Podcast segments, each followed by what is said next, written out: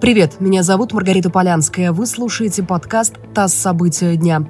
Сейчас я коротко расскажу, что важного произошло в эту пятницу 6 ноября. Сегодня умер Михаил Жванецкий. Ему было 86 лет. О смерти писателя нам сообщил его представитель Олег Сташкевич. В декабре прошлого года сатирик ушел из передачи «Дежурный по стране», которую вел 18 лет. Месяц назад представитель Жванецкого сообщил об уходе писателя со сцены. Он выступал на эстраде более 50 лет.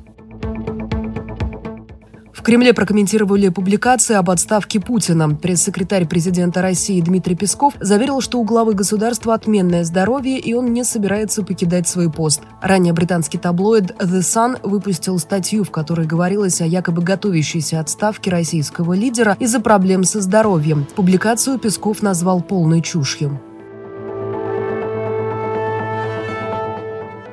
Власти Джорджии пересчитают голоса, отданные в этом штате на выборах президента США. Об этом объявил вице-губернатор Брэд Раффенспергер. Он пояснил, что это связано с незначительным разрывом между кандидатами. Для победы нужно набрать 270 голосов членов коллегии выборщиков. Сейчас, по оценке Associated Press, у Дональда Трампа 214 голосов, у Джозефа Байдена 264. Победа в Джорджии даст кандидату 16 голосов у выборщиков.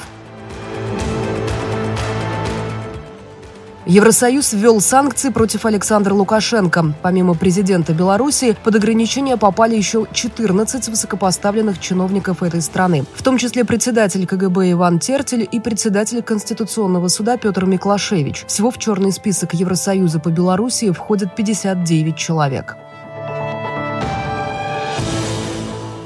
И последнее. Человечеству нужно готовиться к новой пандемии. Такое заявление выпустила Всемирная организация здравоохранения. Она призвала государство усилить подготовку к чрезвычайным ситуациям. ВОЗ также заявила, что мировое сообщество может победить COVID-19 силой науки и солидарности. Вы слушали подкаст «ТАСС. События дня». Эти и другие новости читайте на нашем сайте и в наших соцсетях.